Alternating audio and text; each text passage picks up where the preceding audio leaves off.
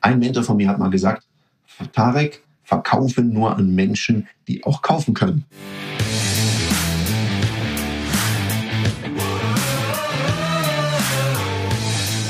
Herzlich willkommen bei dem Podcast Die Sales Couch Exzellenz im Vertrieb mit Tarek Abodela. In diesem Podcast teile ich mit dir meine Learnings aus den letzten 20 Jahren Unternehmertum und knapp 30 Jahren Vertrieb. Wir alle kennen das.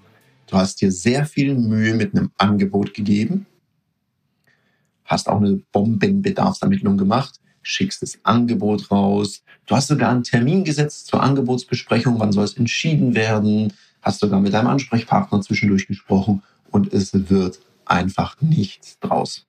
Du wirst von einer Woche auf die andere geschoben und irgendwann mal verläuft sich das Ganze. In dieser Folge erfährst du, wie du aus solchen Angeboten mehr Aufträge machen kannst. Und wir alle haben es gelernt, was macht ein richtig guter Verkäufer? Er macht eine Bombenbedarfsermittlung. Und idealerweise sitzen wir immer mit demjenigen, der es nachher auch entscheidet, zusammen. Ein Mentor von mir hat mal gesagt, Tarek, verkaufe nur an Menschen, die auch kaufen können. Klingt total einfach und geht halt leider oft schief. Und gerade in der anfangs beschriebenen Situation ist oftmals ein folgeschwerer Fehler. Was haben wir gemacht? Wir saßen mit jemandem zusammen. Wir haben es vielleicht mal nicht geschafft, mit dem jeweiligen Entscheider, der Entscheiderin zu sprechen. Und was machen wir? Wir sprechen mit jemandem, der zuständig ist für den Bereich.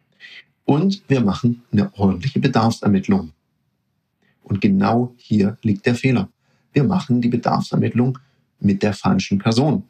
Weil wir fragen denjenigen, was für ihn relevant ist. Und er wird es ganz oft aus seinem eigenen Bezugsrahmen heraus beurteilen. Was wäre denn für ihn cool mit dem Training? Vielleicht möchte er mal ein sehr innovatives Training machen, mal was Neues ausprobieren. Nur blöd, wenn er einen sehr konservativen oder eine sehr konservative Chefin hat.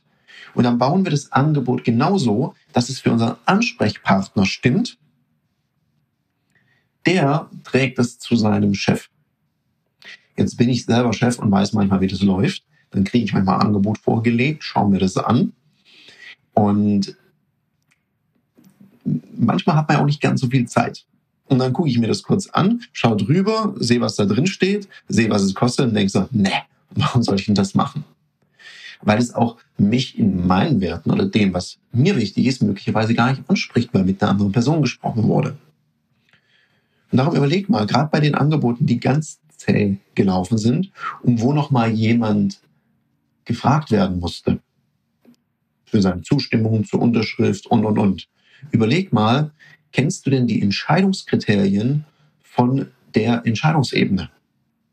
Und das klingt jetzt ganz einfach, weil man sagt, ja gut, manchmal komme ich einfach nicht zu diesem Chef oder zu dieser Chefin durch und habe gar keine Chance, mit denen zu sprechen. Ja, es ist schade, wenn das nicht klappt und gleichzeitig wenn die Person, mit der du da zu tun hast, schon eine Weile in dem Unternehmen arbeitet, dann wissen die ja meistens genau, wie die Chefetage tickt. Also, und auch wirklich nur dann, wenn du es nicht schaffst, zu dieser Etage durchzukommen, dann ermittle doch den Bedarf der nächsten Ebene über die Ebene, mit der du gerade sprichst. Da kannst du auch ganz einfach fragen, damit bin ich immer sehr, sehr gut gefahren. Dann sage ich, sagen Sie mal, das letzte Mal, als Ihre Chefin sich für was entschieden hat und Ja gesagt hat zu so einem Konzept. Was waren da die entscheidenden Kriterien? Auf was legt die immer Wert? Was wird meistens abgelehnt? Woran könnte das denn jetzt scheitern? Das sind alles so Fragen, die total gut helfen zu verstehen, wie tickt der Entscheider. Weil sich auf den Ansprechpartner, den eigenen, immer vollumfänglich zu verlassen. Also ich habe selber ein paar Kunden, da weiß ich genau, die sind so gute interne Verkäufer, da kann ich mich voll drauf verlassen, das wird schon. Und gleichzeitig habe ich es früher auch im Anzeigengeschäft öfters mal erlebt, wenn ich da eine Kampagne verkaufen wollte, dass ich gemerkt habe, uiuiui, meine Ansprechperson ist jetzt nicht so der mega interne Verkäufer und ich habe einfach keine Chance gehabt, zur nächsten Ebene vorzudringen. Dann war es ganz wichtig und ich bin so dankbar, als ich irgendwann angefangen habe, diese Fragen zu stellen, weil dann die Angebote auch viel passgenauer waren und ich auch eine viel höhere Conversion hatte. Also versuch das nächste Mal, wenn du nicht mit dem Entscheider sprichst oder der Entscheiderin, dass du den Entscheider über deine Ansprechperson ergründest. Wenn du jetzt fragst, ja, ich weiß ja gar nicht, ob das ein Entscheider ist oder nicht, da kannst du dann, wenn das fehlt, Prozessfragen stellen. Weil eine Frage zu stellen, so nach dem Motto, entscheiden Sie das überhaupt, ist ja jetzt nicht so mega sympathisch. Also lieber fragen, sagen Sie mal, wenn jetzt das, was ich Ihnen zeige, super gut ankommt und Ihnen gefällt, wie geht's denn dann weiter? Und dann sagen die Leute meistens, ja, dann brauche ich ein Angebot und dann muss ich mit unserer Geschäftsleitung sprechen und dann kann ich Ihnen Rückmeldung geben.